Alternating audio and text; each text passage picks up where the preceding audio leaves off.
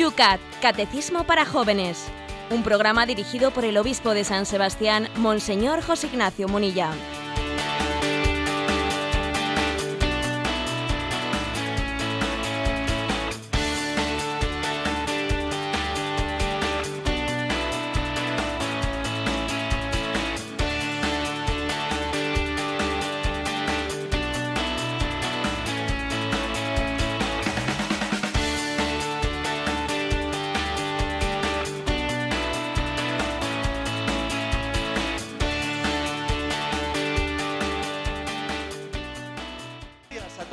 Una mañana más nos acompañáis en este programa, el programa de los jóvenes en Radio María, con el cual nos levantamos con fuerza todas las mañanas. Hoy un programa realmente especial. De nuevo estamos en la calle. Hoy estamos en un colegio, en un colegio de San Sebastián en el colegio Esquivel. Un día más en San Sebastián, lloviendo, lloviendo a manta, nos hemos levantado. 10 grados en San Sebastián. Yolanda, ¿cómo estamos por Madrid? Pues aquí tenemos unos 3 eh, grados. Bueno, pues con la temperatura bajita por Madrid, siempre más templados por San Sebastián, vamos a saludar. Un saludo a todas las alumnas, un aplauso para las alumnas del Colegio Esquivel que han madrugado, que hoy están con todos nosotros. Y también siempre fiel a la cita, nuestro obispo de las 8 de la mañana, José Ignacio. Muy buenos días. Muy buenos días. Hoy tengo muchas caras guapas delante mío aquí. Estamos hoy, eh, siempre no sabéis qué difícil es hacer un programa de radio a oscuras, como diciendo, viviendo de la fe, cuando no vemos al más de un millón de personas que nos están escuchando ahora mismo a través de toda la cadena de Radio María y también de Internet más todos los que se nos suman después a través del podcast de Radio María, que bajan sus programas. José Ignacio, hoy la noticia está en todos los informativos, está en todos los periódicos. Eh, por fin tenemos un poquito de oxígeno con la clase de religión. Ya sé que no hay ley todavía, ayer lo que escuchábamos era un proyecto, pero me parece que vamos a poder ver un poco de libertad en el mundo educativo en nuestra nación. Pues sí, la verdad es que era un paso positivo y ojalá este paso se consolide, porque era un borrador el que ayer presentó el Gobierno. Hay que decir que algunos decían, esto es una victoria de la Iglesia, me preguntó a mí una, ¿eh? una entrevista que me hicieron ayer, esto es una victoria de la Iglesia, esto es una victoria de la derecha. Y dije yo, pero ¿qué derecha, ni qué izquierda, ni qué Iglesia? Esto es una victoria de la familia, que es la familia la que tiene el derecho a elegir la educación para sus hijos y no a quienes se le impongan. Y por cierto, estamos haciendo este programa desde un colegio de educación diferenciada. Y qué menos que reconocerle a unos padres, como esta ley les ha reconocido, el derecho a que envíen a sus hijos al colegio que entiendan que, que, tienen que enviarles. ¿Quién es un Estado para decir a unos padres que no pueden enviar a sus hijos, a, sus hijas, a un colegio femenino? ¿Quién es un Estado para decir eso? ¿Es que acaso los padres de las alumnas que tengo yo delante mío no pagan sus impuestos o qué? ¿Eh? Entonces, bueno, quiere decir que Está claro eh, que, esta ley que ayer se presentó, este borrador de ley, es un paso en el sentido positivo del que, mm, del que no tenemos que hacer lecturas politizadas, sino sencillamente decir, por favor, queremos menos Estado y más familia, que le, que le dejen a la familia decidir, que yo creo que si a la familia se le deja a ella, lo hace bastante mejor que muchas administraciones. Bueno, pues hoy cuatro minutos, siete y cuatro minutos para los que nos escucháis desde las Islas Canarias. Y una mañana más para los que vais camino del trabajo, también para los que vienen a los colegios. Algunas aquí hoy han corrido un poquito más y ya están con nosotros. Para bien aquellos que quisieran estar trabajando o estudiando y están en esa gran empresa llamada del paro. Para todos, para los que buscan la formación, para los que buscan por la mañana también la compañía, para todos empieza el...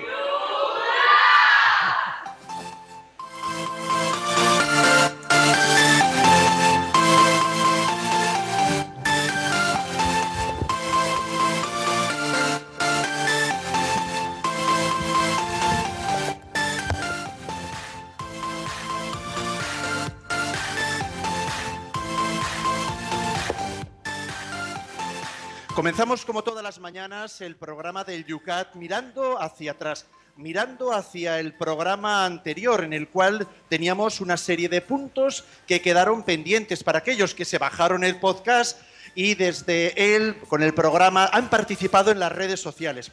El- vamos a también a compatibilizar, eh, vamos a hacer preguntas de las que nos han llegado por las redes sociales, que las tenemos aquí, y también vamos a dar la posibilidad de que las alumnas que están con nosotros, hoy aquí en directo en este colegio, puedan también hacer las preguntas.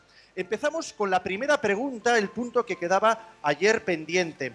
Era el número 90 del Yucat. ¿Hizo Jesús milagros o solo cuentos piadosos, decía. Bueno, pues desde Zaragoza, Agustín nos dice, cuando hablamos de milagro, ¿nos referimos solo a los milagros físicos? Pregunta. Lo que quiero decir es si la Eucaristía, por poner un ejemplo, es también un milagro, o si la concepción y el nacimiento de una nueva vida se puede considerar también como un milagro. José Ignacio, ¿qué le decimos a Agustín? Vamos a ver, eh, creo que hay que entender que esa palabra se puede utilizar pues, en, dos, eh, en dos sentidos. Un sentido más literal, entendido milagro, eh, como la intervención de Dios que está suspendiendo unas leyes físicas. ¿eh?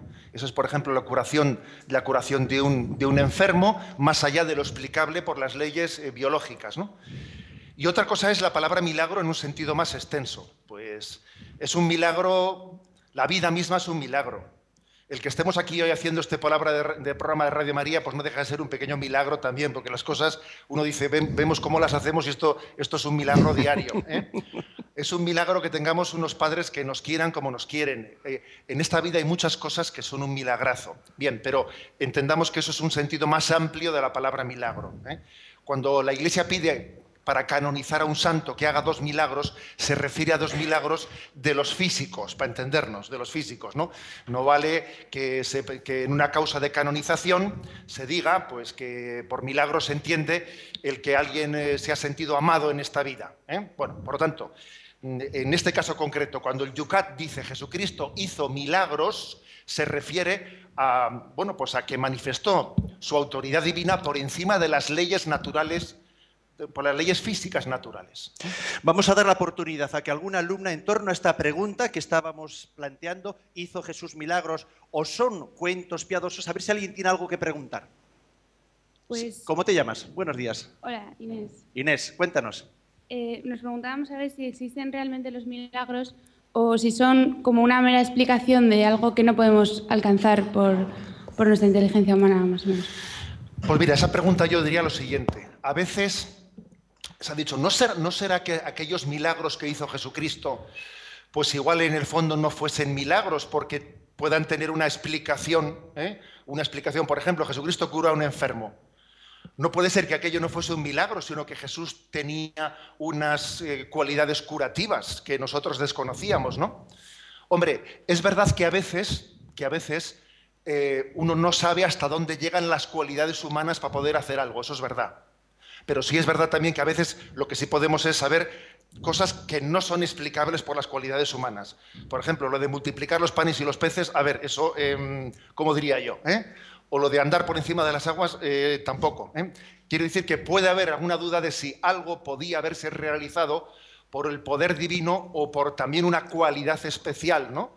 de, de una persona humana, pero eh, eso en algunos casos podrá ser, en otros casos, eh, te he puesto dos casos, el de la multiplicación de los panes, el de Jesús andando por encima, por encima del lago Tiberíades, que lógicamente no tienen, no pueden tener ¿no? ninguna explicación física. ¿eh?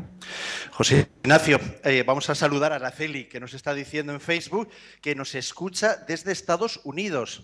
Bueno, pues yo creo que vamos a darle un poquito de preferencia a su, pre- a su pregunta por la distancia, ¿eh? que paga más recorrido y más cuota en Internet.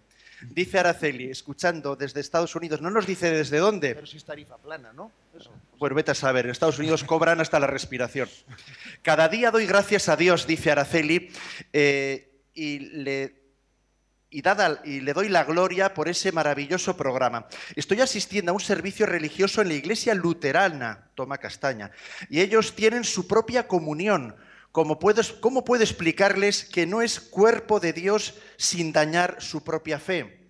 También he asistido a la metodista y aún tienen programas musicales muy llamativos para jóvenes. Me da tristeza que familias enteras participen eh, con ellos creyendo que son liturgias, perdiendo la riqueza insustituible del sacrificio de Cristo. No obstante, confío que Dios se vale de todo para atraer a sus hijos. Dios bendiga Radio María, nos dicen desde Estados Unidos. Mamma mía. Bueno, vamos a ver, yo igual le diría a Araceli que bueno, que aparte también un poco de hacer ecumenismo, que también, hombre, me imagino que habrá buscado la Iglesia Católica, digo. ¿eh? Esperemos. Digo, espero que sí. Bueno, eh, yo creo, yo creo que cuando hacemos una visita, eh, una visita pues a, a hermanos nuestros separados, así les solemos llamar, ¿no? Pues a, de otras iglesias protestantes, no se trata de entrar allí ¿eh? en discusión con ellos. Yo creo que una visita como esa no es momento para hacer una apología con ellos. A mí me parece que las cosas tienen un contexto. Eh, A la hora de entrar en diálogo con unos hermanos protestantes, yo desde luego el argumento principal que utilizaría es el que hoy vamos a hablar después, es el hecho de que eh, para ser seguidor de Jesucristo hay que estar en una iglesia apostólica, es decir, en, la iglesia que fundó Jesucristo, no en la que se fundó en el siglo XVI o en el siglo XVIII. No, es que la iglesia de Jesucristo o tiene, o tiene 2000 años o no es la iglesia de Jesucristo. ¿Me explico? O es que Jesús vino hace 2000 años. Entonces, si a nosotros se nos ocurre ahora fundar la, ¿eh? imaginaros, auténtica iglesia de Jesucristo, fundada en Esquivel ¿eh? en diciembre del 2012. Pero hombre, ¿a dónde vamos nosotros? ¿Eh? Con nosotros no puede comenzar ¿eh? el, seguimiento a Jesucristo. Por eso es importante que entendamos que la iglesia eh, pues es que tiene que tener dos mil años de sucesión apostólica para ser la iglesia de Jesucristo. De Estados Unidos pasamos de nuevo a Donosti porque está levantando el dedo. ¿Cómo te llamas? Buenos días. Ese es micrófono, me parece que lo tenemos cerrado. Vamos a ver. Ahora sí. Buenos días, soy Cristina. Cristina, cuéntanos, ¿qué querías plantear al obispo? Me preguntaba por qué solo Jesucristo curaba a determinadas personas en vez de curar a más gente. Bueno, es una buena pregunta, sobre todo igual esa la harían los que, los que no fueron curados, ¿eh? seguro que la harían ellos. Vamos a ver, no olvidemos que, lo que eh, los milagros que hizo Jesucristo son signos, son signos. ¿eh? O sea, Dios nos ha prometido la felicidad eterna en la siguiente vida. En esta vida hay una felicidad eh, relativa, ¿eh? relativa. A mí, muchas veces la gente me pregunta, ¿eres feliz? Y yo suelo responder, soy feliz pero sufro, o sufro pero soy feliz, como queráis, ¿no? Es decir, que en esta vida la felicidad no, no está, es- está también ligada a un cierto sufrimiento.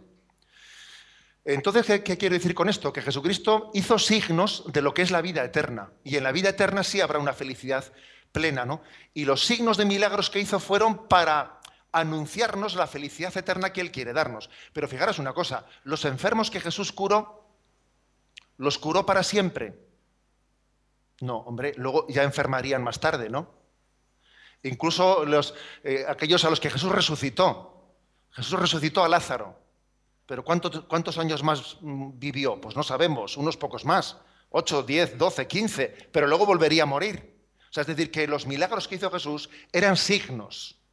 No eran la solución de un mal concreto para siempre, sino eran signos de la promesa eterna de felicidad que Él nos da. ¿eh? Por eso, claro, cuando, cuando dices tú, claro, ¿y por qué curó a unos y a otros no curó? Es que mira, hay un refrán que dice que cuando la mano apunta al cielo, el necio se queda mirando la mano. A ver, hay que mirar a donde apunta la mano. No hay que mirar únicamente el milagro puntual, sino el signo que Jesús nos ha hecho, que es el de la felicidad eterna en el cielo. ¿eh?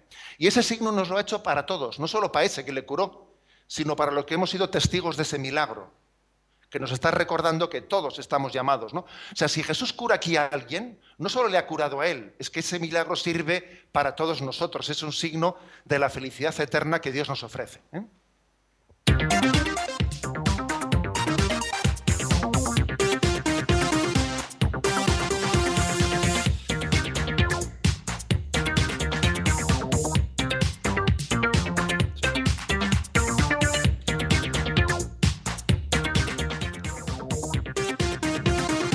Son las 8 y 15 minutos, 7 y 15 minutos en las Islas Canarias.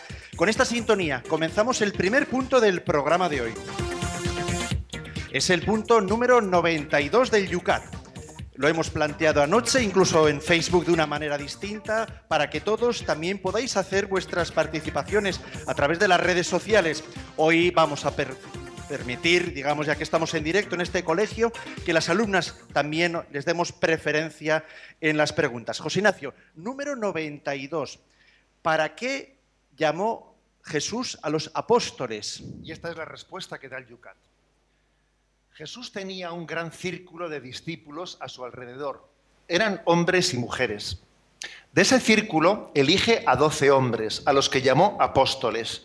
Los apóstoles recibieron de él una formación especial y diferentes tareas, y les envió a proclamar el reino de Dios y a curar. Jesús llevó consigo solo a estos doce apóstoles a la última cena, donde les encargó, haced esto en memoria mía. Los apóstoles se convirtieron en testigos de la resurrección y garantes de su verdad. Después de la muerte de Jesús, continuaron su misión. Eligieron a sucesores para su ministerio, los obispos. Los sucesores de los apóstoles ejercen en nuestros días los poderes otorgados por Jesús, gobiernan, enseñan y celebran los misterios divinos. La unión de los apóstoles se convirtió en el fundamento de la unidad de la Iglesia, sucesión apostólica. Entre los doce destaca una vez más Pedro, a quien Jesús le otorgó una autoridad especial. Tú eres Pedro y sobre esta piedra edificaré mi iglesia. En esta posición especial de Pedro entre los apóstoles tiene su origen el ministerio del Papa. Bueno, eh, yo creo que de este punto que, que hemos leído del Yucat yo destacaría dos cosas. La primera, que Jesús tenía un grupo amplio de discípulos y de seguidores, hombres y mujeres, por cierto, lo de mujeres, ya que estoy aquí en un colegio femenino, eh, pues me permito subrayar que no es baladí el hecho de que Jesús tuviese un grupo de mujeres que le seguían. Eso era verdaderamente novedoso, ¿eh? era, novedoso en el Israel de aquel tiempo. Pero bueno, luego igual hablamos de esos, ¿eh? si os parece. Pero mm, no únicamente por el hecho de que tenía también mujeres que le seguían, es que también había un grupo de discípulos más grande, y había también, por ejemplo, hay un momento en que Jesús envía a los 72. Ahora, ¿quiénes son esos 72? No son los 12. Hizo un envío de 72. También había otros grupos más amplios. Pero se hablaba también de 12 como de, digamos, de un grupo que era mm, más, más escogido, con los que él tuvo una intimidad especial. De los cuales dice el Evangelio que Jesús pasó una noche entera haciendo oración antes de al día siguiente elegir a los doce. Iba a elegir a los doce y pasó una noche orando con el Padre, pidiendo por cada uno de los doce que iba a elegir. Eran los doce apóstoles. Lógicamente eso tiene eh, una importancia muy importante. Esos doce apóstoles son los que estuvieron en la última cena. En la última cena no estuvieron aquellos 72, no estuvieron, no, no, estuvieron los doce apóstoles. Con ellos Jesucristo instituyó el sacerdocio, instituyó la Eucaristía y son las columnas y el fundamento de la Iglesia. Con ellos se instituyó el orden sacerdotal. Bueno, y entonces en, la vida de la Iglesia existe lo que se llama la sucesión apostólica. ¿eh? ¿Alguna de vosotras sabe aquí cómo se llama el cura que le bautizó? Eh, vaya pregunta que he lanzado yo aquí. ¿eh? Bueno, eso es mucho preguntar, ¿no? Pues eso deberíais de saberlo para rezar por él. El pobre cura, ya que os ha bautizado, por lo menos rezáis por él. Bueno, imagínate eh, que, a que a una de vosotras le ha bautizado don Antonio. A ese don Antonio le ha ordenado sacerdote un obispo, le ha impuesto las manos. A ese obispo le ha ordenado un obispo anterior, que le ha impuesto las manos. A ese obispo otro y otro. Y así vamos siguiendo en una cadena. Y si seguimos en esa cadena, ¿hasta dónde llegamos? Pues hasta, hasta uno de los doce apóstoles, uno de los doce. Puede ser, vete tú a saber, puede ser Pedro, pero puede ser Juan, puede ser Santiago. O sea, es decir, si seguimos la cadena de la sucesión apostólica para atrás, del sacerdote que te bautizó, llegamos hasta los apóstoles. Esa es la sucesión apostólica, que es muy importante. ¿Por qué? Porque la fe la transmitimos, no nos la inventamos.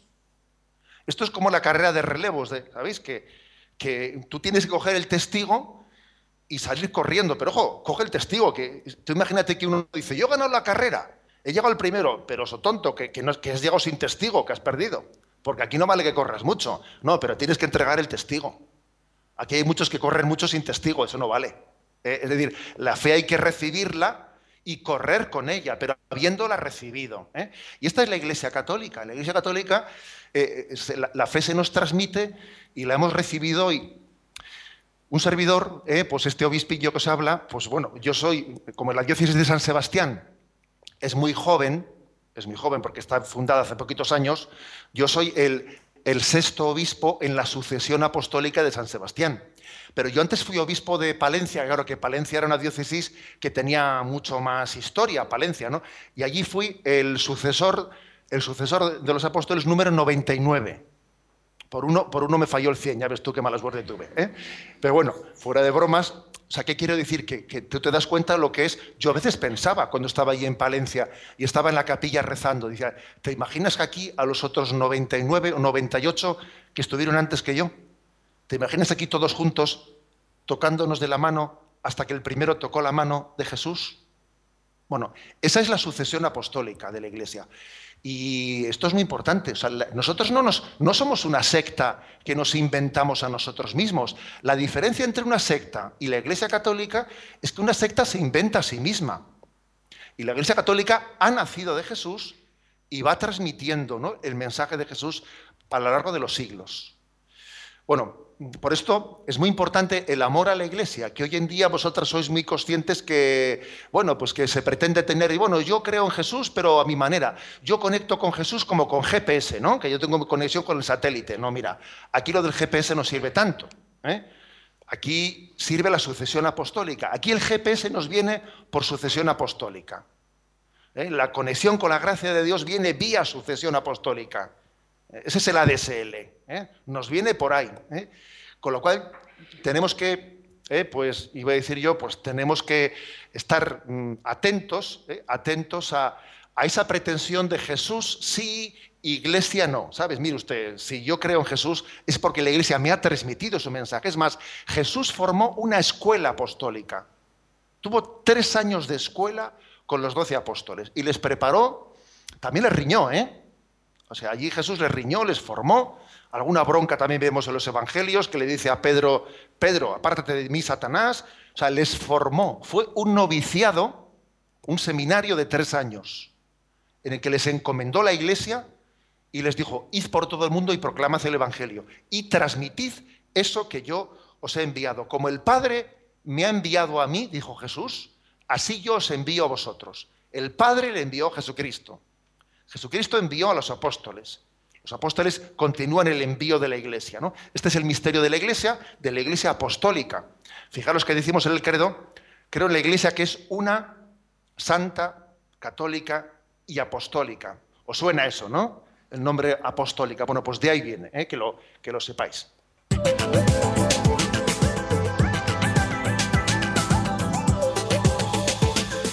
Son las 8 y 24 minutos. 7 y 24 para los que nos seguís madrugadores siempre desde las Islas Canarias. Es el momento con esta sintonía de abrir vuestra participación. Recordamos las maneras en las cuales en directo puedes entrar en este programa a través de Twitter. Acabamos de compartir las fotos de estas chavalas en Twitter para que los que estáis siguiéndonos en directo veáis qué caras de dormidas tienen algunas y sin pasar por la peluquería. Arroba Obispo Munilla a través de Twitter. Tu pregunta en menos de 140 caracteres. En Facebook tenéis que entrar en la página Yucat Radio María. Y el correo electrónico hoy no lo podemos utilizar, pero para eso tenemos aquí a María Almandoz con un micrófono inalámbrico que lo va a pasar delante de estas alumnas. Para los que son adictos al Yucat, ya saben que siempre a mitad del programa tenemos el temazo, el temazo musical. Hoy tenemos y compartimos esta preciosa y emotiva canción. Un pueblo que te ama, alfareros. Llegado el tiempo, el mejor momento. Ha llegado el día de una nueva canción. Hoy nacen las flores y llega la calma, nacen melodías en el corazón. Ha llegado la hora de una canción. Ha llegado el momento de pedir perdón. Ha llegado la hora de decirte quiero. Ha llegado el momento de juntarnos de nuevo. Ha llegado el momento de cantar tú y yo. Ha llegado decirle al Señor que somos un pueblo, que somos el pueblo que te ama. Llega el momento de ver la esperanza. Y llega ese día de hablarte en confianza. Y esta es la hora de hacer lo mejor. Estás en el tiempo de poner corazón. Somos la gente hecha para amarte. Somos la gente que no sabe olvidarte. Somos la gente de buen corazón. Somos tu pueblo,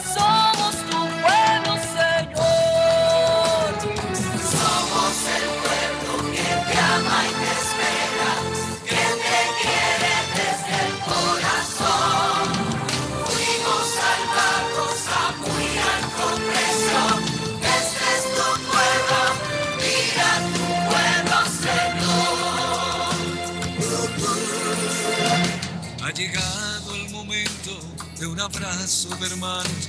Ha llegado la hora de tomarnos las manos. Ha llegado ese tiempo de una nueva canción. Ha llegado la hora de entregarte mi amor. Ha llegado la hora para la libertad. Ha llegado la hora de decir la verdad. Ha llegado el momento de cantar lo que siento. Ha llegado ese día de mostrar sentimiento. Ha llegado el momento de abrir tu corazón. Ha llegado el momento de decirle al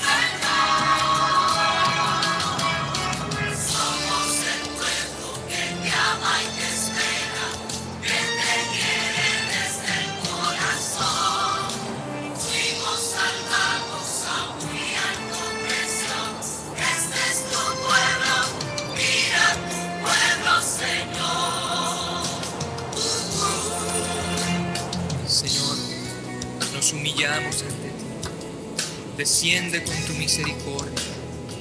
Transfórmanos. Te necesitamos. Sana nuestras tierras, pues somos tu pueblo.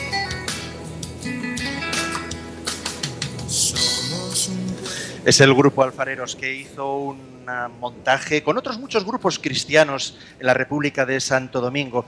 Un grupo que trabaja en la evangelización a través de la música cristiana. Bueno, pues con este grupo de fondo vamos nosotros a comenzar la participación. Hoy vamos a dar un poquito de primacía al directo, todo es en directo, las redes sociales también es en directo, pero ya que estamos en este colegio, vamos también a que ellas sean las primeras que puedan preguntar. A ver, encuesta, de las que estáis aquí presentes, ¿cuántas sois usuarias de Twitter? ¿Cuántas, levantar la mano, cuántas tuiteras hay? Bueno, más de la mitad, no, tres cuartos, tres cuartos más o menos son tuiteras. Vale, ¿y usuarios de Facebook? ¿Alguien tiene Facebook? También, uy, arrasa el Facebook, 700 millones de usuarios en Facebook, está claro que arrasa la red social. Bueno, pues vamos para adelante con las preguntas. Recordamos en torno al punto que hemos planteado. Vamos a ver, micrófono inalámbrico que tenemos por ahí. Vamos a ver, eh, ¿con quién hablamos? ¿Cómo te llamas? Vamos a ver, yo por lo menos no escucho. Eh, Ahora sí. ah, repito. Me llamo Cecilia. Adelante, Cecilia. Me gustaría saber por qué Jesús eligió solo a hombres y no a, apost- y no a mujeres como apóstoles. ¿Tiene algún significado? Pues la, ver- la verdad, a ver, ahora si entro yo, se escucha la mía. Sí. A ver, esto del directo tiene sus cosas. Bueno, bien, pues esa pregunta es una pregunta importante. ¿Eh? Que la verdad es que tenemos que ser muy humildes a la hora de responder, porque cuando respondemos las preguntas no, o sea, no, podemos decir que sabemos más de lo que sabemos. ¿eh? A ver, cuando, cuando estamos delante de los evangelios decimos, oye, yo los evangelios los tengo que leer con humildad y no puedo pretender yo saber lo que no está escrito. No, lo que no está escrito no está escrito y yo no lo sé. ¿eh? Esto vaya por delante, vaya por delante decir que por lo tanto sabemos que Jesucristo eligió a 12 apóstoles, a pesar de que tenía también seguidoras mujeres, lo cual era verdaderamente novedoso, pero eligió a 12 apóstoles. Y uno dice, oye, ¿y por qué no fueron también entre los 12 apóstoles algunas mujeres? La verdad es que hay que ser humildes y decir, no lo sabemos. Fíjate que podía haber sido la Virgen María uno de los 12 apóstoles. Bueno, pues no lo fue. Con lo cual la Iglesia no se considera con autoridad para cambiar algo que viene de Jesucristo. Porque si decimos, a ver, vamos a cambiar algo que dijo Jesucristo, porque es que tenemos que actualizarlo. Oiga, mire usted, si usted cambia una cosa que hizo Jesucristo, si levantamos esa veda de, nosotros rectificarle a Jesucristo, podemos rectificar lo que sea. Por ejemplo, en una ocasión en la iglesia se planteó la siguiente pregunta. ¿Se podría, se podría celebrar la Eucaristía en vez de con pan y vino? ¿eh? unas tribus del norte de África, nómadas, cristianas, a la, Santa Sede, al Papa, eh, hace ya unas décadas le hicieron esta pregunta. ¿Podríamos celebrar la misa en vez de con pan y con vino, eh, con arroz y con leche? Y el Papa les dijo, mire usted, mm, yo no tengo poder para darles esa autorización, porque Jesús celebró, celebró la primera misa con pan y con vino, y quién soy yo para cambiar algo que viene de Jesucristo. Cuando ustedes no tengan pan y vino, bueno, pues en vez de celebrar la Eucaristía, hagan una oración que el Espíritu Santo será presente con toda su fuerza. Bien, esto un poco es para que, para que entendamos cómo la Iglesia no tiene poder, no tiene autoridad para cambiar lo que viene de Jesucristo. Ahora, me lanzo un poquito a la piscina, ¿eh? si me permites, porque claro, eso es un poco lo que, lo que sabemos, pero me lanzo un poco a la piscina en intentar entender también por qué puede haber unas razones internas.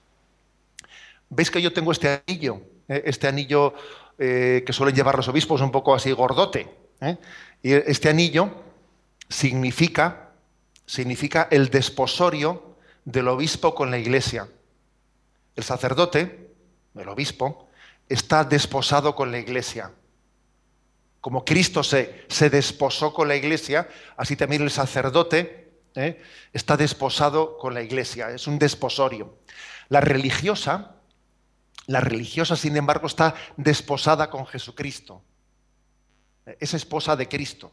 Y suele llevar también una alianza, por cierto, como vuestros padres. ¿eh? Vuestros padres también llevan la alianza del desposorio entre ellos. La religiosa lleva un anillo del desposorio con Cristo, al igual que el obispo lleva un anillo del desposorio con la iglesia.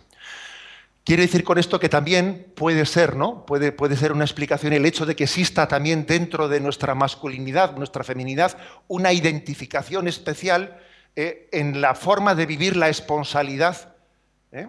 bien sea con la Iglesia, bien sea con Jesucristo. Bueno, eh, esta es por lo tanto la, la respuesta que puedo darte. En una ocasión, en una ocasión, a la Madre Teresa de Calcuta eh, le, dijeron lo siguiente: ¿No le parece a usted injusto que a la mujer se le excluya, ¿eh? se le excluya a la mitad ¿no? de la humanidad, a las mujeres, se les excluya de lo que es la columna vertebral de la Iglesia? Y ella respondió, perdón, la columna vertebral de la iglesia no es el sacerdocio, es la santidad, que es la vocación común para todos, ¿sabes? Porque tanto tus padres como tú, como una religiosa, como una consagrada, como un sacerdote, como un obispo, todos tenemos una vocación común. O sea, la columna vertebral de la iglesia no es el sacerdocio, no, es la llamada a la santidad. Esto, es muy importante entenderlo, ¿sabes? Muy importante entenderlo. ¿eh? Con lo cual, eh, esta es la respuesta, ¿eh? así en concreto, y es muy importante que cada uno de nosotros bus- busquemos la vocación dentro de la vocación. La vocación primera es el bautismo, el seguir a Jesucristo. Ahora, vamos a buscar cada uno la vocación dentro de la vocación. ¿Qué querrá el Señor de nosotros el día de mañana? ¿Eh? Seguro que algunos vais a ser madres de, familias, vamos, impresionantes, ¿no? Algunos vais a tener hij- hijos curas, estoy seguro. ¿eh? El futuro obispo de San Sebastián tendrá una de vosotros como madre, me imagino. ¿eh? Bueno, eso es muy posible. Pero, pero, pero cada una tiene que ir buscando la vocación dentro de la vocación. ¿eh? Y, eso es lo principal en esta vida. Parece que Pablo, Pablo Arias desde Valencia estaba como el obispo leyendo a Pablo, que no es verdad, porque el que sigo ahora mismo el Facebook soy yo. Él estaba planteando precisamente, dice, qué puntos más interesantes nos dice para hacer precisamente el programa en directo en un colegio. Y él decía, esas alumnas se estarán planteando si ellos también son llamados por el Señor.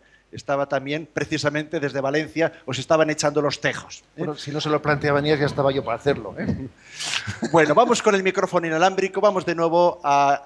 Hay muchas manos que se levantan, pero no habrá tiempo para todos, pero siga alguna pregunta. Adelante, ¿cómo te llamas?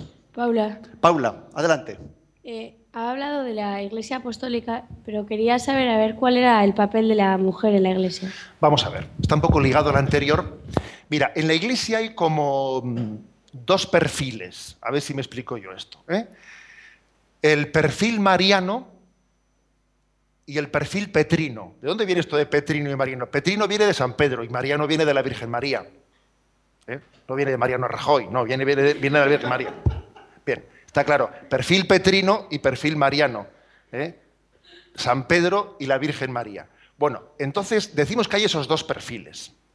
Uno, uno es el perfil petrino, es el que está ligado al ministerio apostólico, al que tenemos los sacerdotes o los obispos en la sucesión apostólica. El otro perfil, el perfil mariano, es el que tienen todos los bautizados y que por la gracia del Espíritu han recibido de que es el de seguir a Jesucristo. La iglesia es apostólica, pero al mismo tiempo también la iglesia es carismática. Tenemos dos pulmones. ¿eh? Un pulmón es el pulmón apostólico y otro es el pulmón carismático. Los dos, perfil petrino y perfil mariano. Dos pulmones, porque digamos el Espíritu Santo no solo sopla a través de los apóstoles, no, muchas veces el Espíritu Santo sopla en directo, en directo. Y puede ocurrir que, como ha ocurrido en la iglesia de después del Concilio Vaticano II, que el Espíritu Santo suscite en seglares concretos, por ejemplo, suscita movimientos, son fundadores que los obispos van y, los obispos lo que tienen que hacer es acompañar a lo que el Espíritu Santo ha suscitado en ese lugar, ¿sabes? ¿Eh? O sea, es decir, ese es el perfil mariano de la iglesia, el perfil carismático. O sea, que el Espíritu Santo no solo sopla a través de los apóstoles. Quiere decir, por ejemplo, que una de vosotras, podría ser perfectamente elegida del Señor por el Espíritu Santo, pues para, para imagínate, pues para que en San Sebastián eh, haya un grupo de jóvenes que ahora mismo quisiéramos que hubiese y no haya, y una de vosotras sea elegida por el Señor para decir, voy a poner adelante un grupo apostólico de jóvenes eh, que sigan a Jesucristo. Y una de vosotras igual es la fundadora. Y al obispo de San Sebastián lo que le toca es reconocer que el Espíritu Santo te está iluminando y yo te acompaño y te ayudo porque lo está haciendo directamente contigo. No, no en contra del obispo, no, no, sino, sino porque el Espíritu sopla donde quiere. explico, sopla donde quiere. ¿eh? O sea que ese es un poco el, lugar que, tiene, que tienes tú, que tiene la mujer, que tiene el hombre. Es decir, más que, más que, de hombre y mujer, yo hablaría de dos perfiles. El perfil petrino, que es el del ministerio apostólico, y el perfil mariano, que es el de que el Espíritu Santo sopla donde quiere y se sirve de nosotros, pues como, como Él quiere servirse, que para eso o sea, Dios, no, Dios no nos pide permiso para, ¿eh? para dar sus dones, los derrama como quiere. Otra pregunta. Vamos a ver quién se atreve. ¿Cómo te llamas? Este micrófono. Vamos a ver. Isabel. Ahora sí. Eh, Jesús se equivocó al elegir los dos apóstoles porque luego hubo uno que le falló. Siempre hay algún rana entre nosotros. Yo a veces también, esa pregunta te voy a decir, a veces también me la hago sobre mí mismo. Digo, ay Señor, tú no te has, tú no te has equivocado ¿eh? eligiéndome a mí, ¿eh? porque, madre mía, porque a veces uno dice, pero ¿a dónde voy yo? ¿Eh? Jesús no se avergüenza de habernos elegido. Eh, Jesús sabía ¿eh? que cuando nos elegía, sabía que le íbamos a fallar. Sabía que Pedro le iba a negar tres veces. Sabía que Judas le iba a traicionar. Pero a pesar de, a pesar de eso, le eligió. El otro día leí una cosa, me viene a la mente, perdona que sea un poco desordenado, pero, pero leí lo siguiente. Cuando, cuando están en la última cena, en la última cena, y entonces dicen, a ver, uno de vosotros me va a entregar. Pedro dice, Pedro le pregunta, le dice a Juan, pregúntale a ver quién va a ser. Pedro se lo dice para, para darle un cachete, ¿no? A ver, con me entere. El otro se le dice, pero, pero Jesús, cuando Juan se lo pregunta, Jesús le dice, aquel a quien yo le doy este pan, ese es el que me va a entregar. Y le entrega un pan. ¿Por qué le entregó ese pan? Para decir, como un signo de delatarle. No, decía este Santo Padre que yo leía estos días, ¿no? Decía, no, no le dio el pan a Judas para indicarle este es, sino, queriendo significar este al que yo no dejo de, amarle, al que yo no dejo de alimentarle, este es el que me va a, a entregar. Es decir, a pesar de que me va a entregar, le sigo amando. A pesar de que me va a entregar, no me arrepiento de haberle elegido. Este al que sigo amándole, este me entrega. Eso para mí me hace pensar mucho, ¿sabes? Eh, me hace pensar que Jesús es capaz de elegirnos aun sabiendo que le vamos a fallar Lo cual también quiere decir una cosa, que vosotros cuando veis que un cura no es lo que debiera de ser, o que un obispo como yo, pues no es lo que debiera de ser, tenéis que pensar que Jesús no, Jesús no le, ya- él ya sabía cuando le eligió que, que este hombre tenía sus defectos, ya lo sabía. Pero es que la gracia, la gracia de Dios, el hecho de que se nos dé a través de hombres pecadores, viene bien, ¿sabéis? ¿Sabéis por qué viene bien? Porque así queda muy claro que es gracia de Dios y no del cura. ¿Sabes? Porque si el cura fuese muy perfecto, igual se lo creía. ¿eh? Si el cura, fuese muy perfecto, a ver si se iba a creer él que era el salvador del mundo. El hecho de que te toque a ti ¿eh? predicar a Jesús, quedando patente que tú no das la talla de lo que predicas, pues eso deja muy a las claras que aquí el que salva es Jesús y los demás somos instrumentos suyos. ¿eh? O sea que yo creo que también eso forma parte del plan de Dios para llevar adelante las cosas.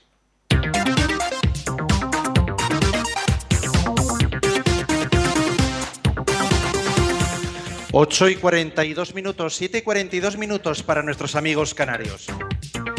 Continuamos con el segundo punto del día de hoy. El segundo punto del QCAT es el número 83, 93. ¿Por qué se transfiguró Jesús en el monte? Bueno, pues la respuesta es la siguiente. ¿Por qué se transfiguró Jesús en el monte? El Padre quería manifestar ya en la vida terrena de Jesús la gloria divina de su Hijo. La transfiguración de Cristo tiene que ayudar después a los discípulos a comprender su muerte y resurrección. Tres evangelios relatan cómo Jesús en la cumbre de un monte, a la vista de sus discípulos, comienzan a brillar, se transfigura. La voz del Padre Celestial llama a Jesús el Hijo amado, a quien hay que escuchar. Pedro quiere hacer tres tiendas y retener el momento, pero Jesús está en camino hacia su pasión. Se trata solo de fortalecer a sus discípulos. Bueno, esta es la pregunta sobre la transfiguración. No sé si alguna de vosotras aquí presentes ha estado alguna en Tierra Santa.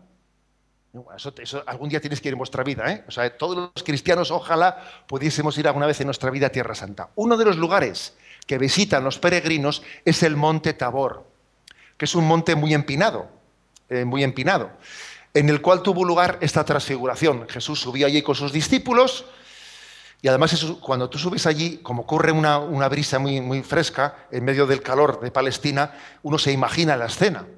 Jesús subió allí, estaba con sus tres discípulos queridos, Pedro, Santiago y Juan. Fijaros que esos tres discípulos, ¿os suena en qué otro momento distinto también estaban estos tres discípulos, Pedro, Santiago y Juan, estuvieron también a solas con Jesús? ¿Os suena?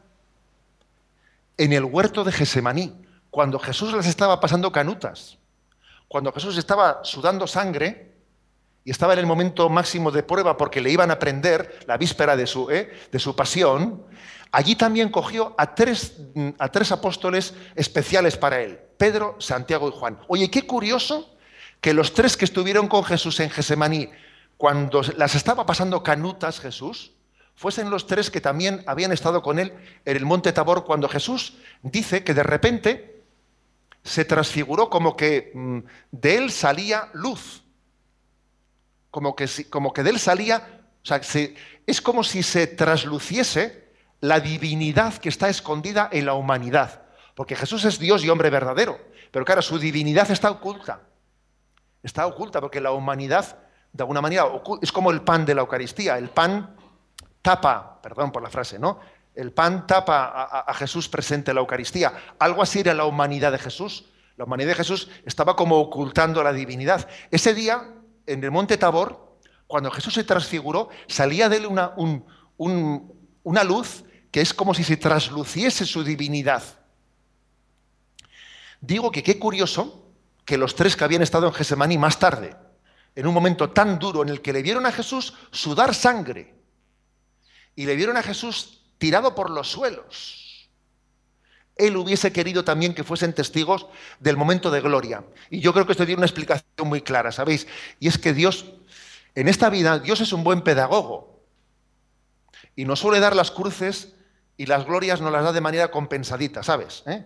Mira, te pide pruebas pero también te da momentos de, gloria y te da momentos de gracia, ¿no? O sea, es verdad que en esta vida a veces pasamos por momentos muy duros, muy duros, entonces está muy oscuro, muy oscuro, muy oscuro. Pero Dios sabe también, sabe fortalecerte con momentos de gracia, momentos de consolación, para que en los momentos de desolación sepas permanecer fiel. ¿eh? O sea, Jesús quiso tener pues un momento de consolación, sabía que iba a ser muy duro lo que iban a vivir después en Gesemaní y, en el Monte Calvario, iba a ser muy duro verle a Jesús crucificado, porque ojo, asistir a una crucifixión tiene que ser terrible. Y quiso consolarles y quiso prepararles para ello. También nosotros en nuestra vida espiritual solemos tener momentos de consolación, de sentir a Dios muy cerca, que parece que casi le puedes tocar, que Él te llena de alegría, que a veces incluso hasta lloras de alegría, porque le sientes muy cerca, que nos preparan para cuando vienen después pintando en bastos, ¿sabéis? O sea, porque también hay momentos duros en la vida. ¿eh? Y entonces creo que uno en esta vida no puede elegir consolación o desolación, eso te viene dado. ¿eh? Yo no puedo decir, voy a consolarme, no, mira, yo voy a rezar y será lo que sea. Yo no soy quien para decir si hoy toca consolación o si hoy toca desolación. Eso pero lo importante es ser fiel. Y para que seamos fieles y no nos escandalicemos y no, y- no seamos cobardes y no salgamos corriendo en los momentos de la prueba, Jesús también nos da momentos de consolación, eh, que es el momento de la, de la transfiguración, en el que la gloria de Jesús pues, pues, pues les llenó el corazón. Y un pequeño detalle más.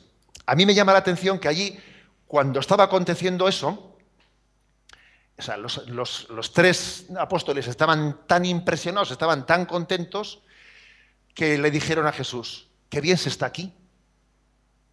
Hagamos tres chozas para ti, para Elías y para Moisés, porque también habían aparecido Elías y Moisés, y quedémonos aquí para siempre, ¿sabes? Y, y fíjate, hagamos tres chozas para vosotros, nosotros nos quedaremos sin, ¿eh? o sea, al ras del suelo. Se habían olvidado de sí mismos, de lo, con- de lo felices que estaban de ver la gloria de Cristo. Ellos decían, yo aquí no necesito ni choza, o sea, yo aquí, para mí, el cielo es, es, ver, a, es ver a Dios. El cielo es ver a Dios y ser eternamente feliz. Yo no necesito ni una cama para tumbarme, ¿sabes? O sea, el cielo será no necesitar de nada más que de Jesucristo. ¿Sabes? A veces nos imaginamos el cielo con, ¿eh? pues eso, un sitio en el que podré comer de todo. ¿eh? Madre mía, ¿no? El cielo será un sitio en el que tendré todos los zapatos de, ¿eh? de- del escaparate de Zara, yo qué sé, ¿no? Dicen, no, mire usted, no, el cielo será justo lo contrario. ¿eh? El cielo será, pues, la, la alegría de que me sobra todo, todo, todo, todo, me sobra, pues porque tengo a Jesucristo y soy plenamente feliz, ¿sabes? ¿Eh? Y el escaparate de Zara y el del otro y el del corte inglés y todo eso, pues es que eh, eso es publicidad, ¿eh? Y está totalmente de sobra. Eh, los apóstoles allí presentes, pues ellos, ellos dijeron, qué bien se está aquí. Ahora Jesús les dijo, en un momento, un momento, todavía no ha llegado eso, ¿eh? eso será para el cielo. Ahora vamos a bajar abajo, que todavía aquí queda algo duro, ¿eh? y hay que vivirlo, y hay que vivir el día a día, y hay que vivir la cruz, hay que vivir la pasión, y llegaremos finalmente a la gloria. ¿eh? Este, es, este es el texto de la transfiguración al cual le tenemos que tener mucha devoción. El día 6 de agosto se celebra la fiesta de la transfiguración. ¿Eh? Aunque nosotros solemos leer este Evangelio, pues en cuaresma. Lo leemos en cuaresma camino de la Pascua. Bueno, me callo ya, que si no, no hay tiempo para preguntas.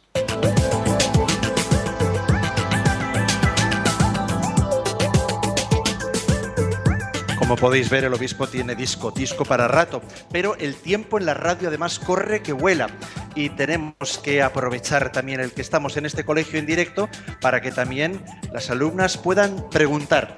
Aunque ya lo sabéis que siempre el programa está abierto, no solamente ahora en directo en las redes sociales, sino también para aquellos que os bajáis el programa desde el podcast de Radio María son unas fórmulas para los que a esta hora no pueden estar con nosotros en directo, puedan también recibir esa formación en diferido, bajándose el programa y participando en las redes a los cuales les dedicaremos en el programa de mañana los primeros minutos. Pero sin más, nos vamos a atender hoy aquí a los protagonistas, que son las alumnas del Colegio Esquivel, en el cual estamos en directo, cuando son las 8 y 50 minutos. ¿A quién tenemos ahí delante del micrófono? Vamos a ver si somos capaces de abrir ese micro. Ahora, ahora, ahora. Buenos días, soy Ana. Em, quería preguntar, eh, refiriéndome a esto de los tres apóstoles, ¿cómo pudo ser que, habiéndole visto a Jesús en su gloria, transfigurado y tal, después, en la pasión, dudasen?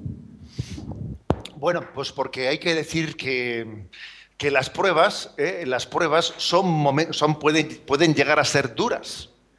Fijaros, una de las cosas que a mí más me impresiona del Evangelio, de, los, eh, de las frases que Jesús pronunció, que me parece que son el colmo, el colmo de la humildad y el colmo de, de que Jesús haya compartido nuestra, nuestra experiencia, es que Jesús en la cruz dijese, Dios mío, Dios mío, ¿por qué me has abandonado?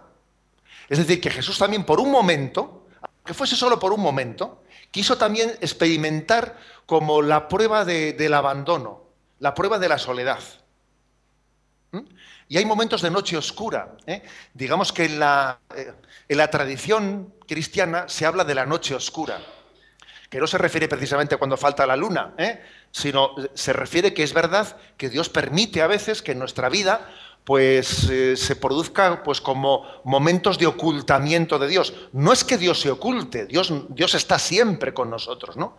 Pero es verdad que a veces no le percibimos. Entonces, eso puede ocurrir.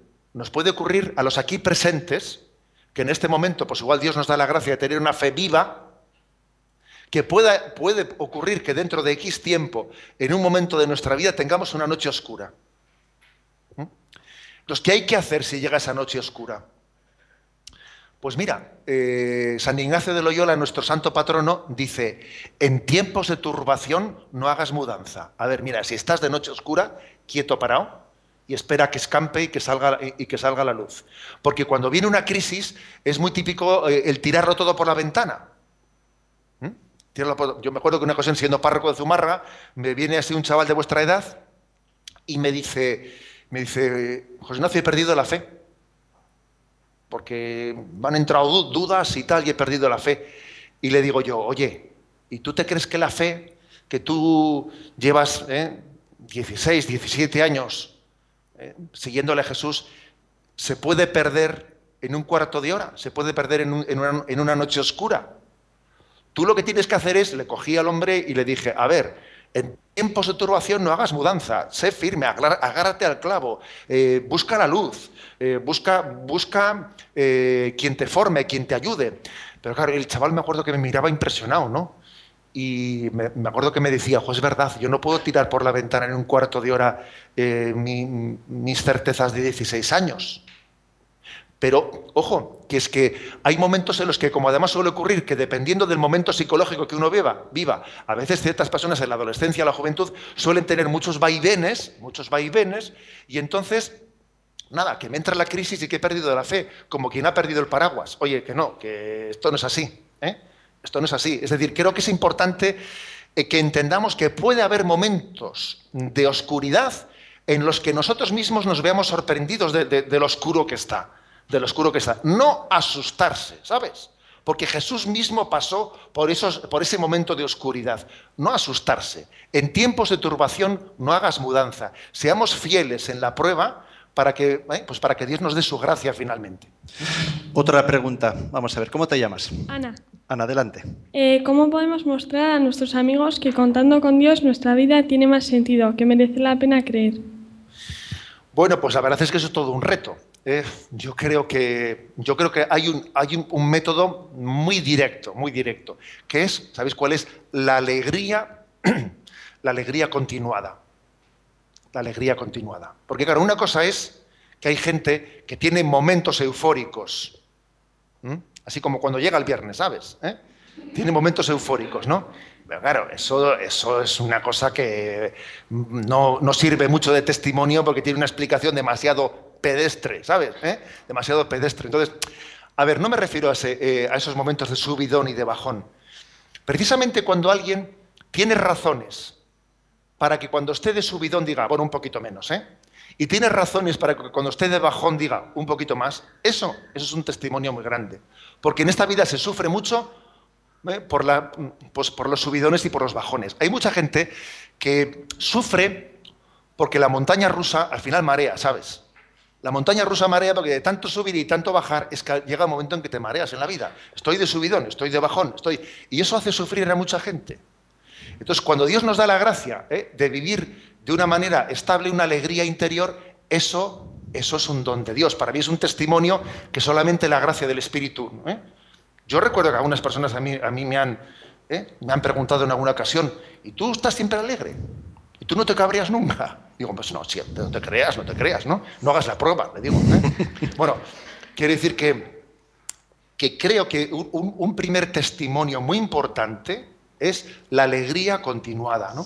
La que tengamos razones para ser más humildes cuando estamos de subidón y, para que levantemos el ánimo cuando, ¿eh? pues cuando nos vienen momentos de bajón entre otras cosas, ¿no? Daría para mucho tu pregunta, obviamente, porque, pero bueno, vamos a quedarnos con eso. ¿eh?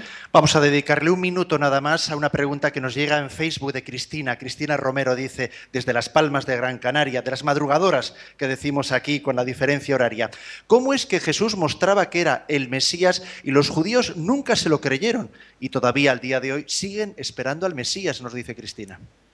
Bueno, porque es que uno puede llegar a ver milagros en esta vida y no hay razones para quien no quiere creer, ¿sabéis?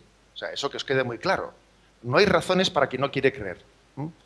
Pues porque si yo en mi corazón soy soberbio, si yo en mi corazón digo, este Jesús de Nazaret me quiere quitar a mí el puesto, como Herodes pensaba, ¿no? ¿Eh?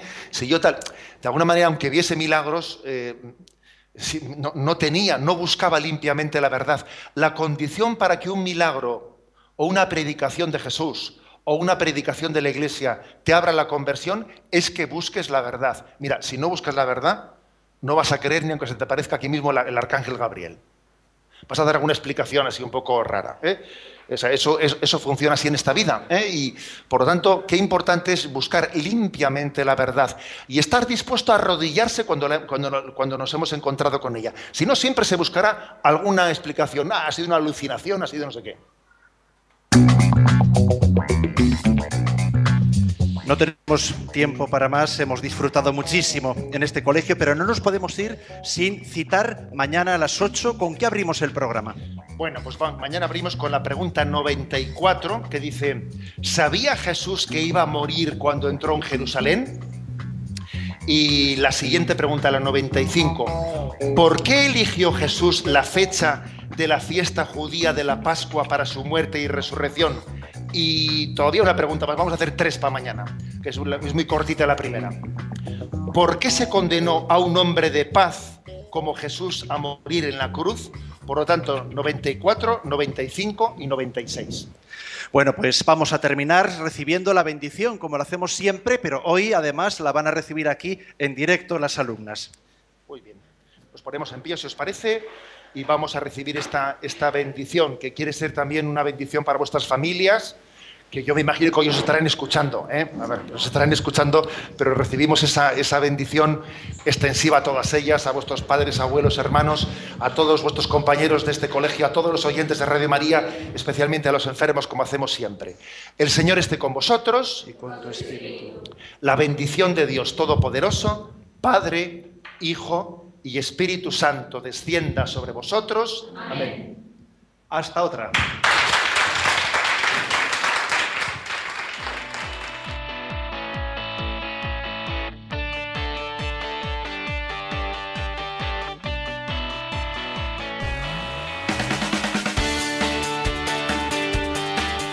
Y así finaliza en Radio María Yucat un programa dirigido por el obispo de San Sebastián, Monseñor José Ignacio Monilla.